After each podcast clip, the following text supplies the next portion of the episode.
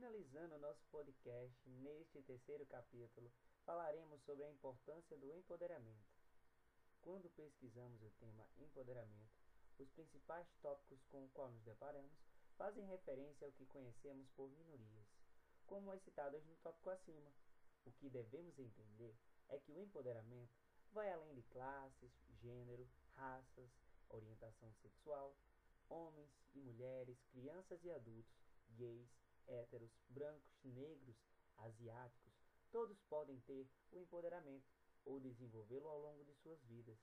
O desenvolvimento pode vir com a busca pelos direitos que cada um possui e ainda utilizando a mesma busca a fim de proteger os direitos da sociedade. Ter poder sobre sua própria vida, sendo consciente das ações efetuadas, já é o passo inicial para tal empoderamento. Buscar conhecimento de si próprio, de seus direitos, de sua história e outros poderes potencializar esse processo. Empoderamento psicológico refere-se à capacidade de os indivíduos tomarem as suas próprias decisões e terem o controle de suas vidas. Diz respeito à percepção da força individual, ou seja, da descoberta de suas potencialidades individuais, manifestando-se em comportamentos de autoconfiança, autoestima, na construção crítica de suas atividades e ações, de decidir sobre como fazer, o que fazer e quando fazer.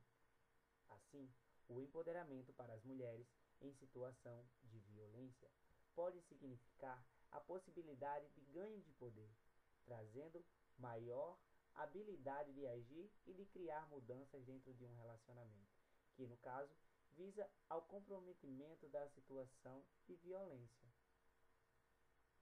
Agora entraremos em contato com a nossa amiga, né, é, Anneli, que vai contar um pouquinho da sua história e como ela faz para viver no dia a dia após um trauma de violência.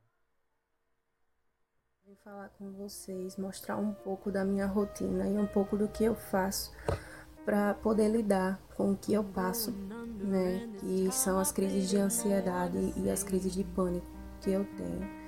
É, quem me conhece sabe que eu passei por um relacionamento abusivo, né? Onde eu sofri bastante agressão, é, tanto física quanto psicológica, e acabei é, tendo uma filha desse relacionamento. Hoje eu sou mãe solteira e a minha filha acabou se prejudicando também por causa disso.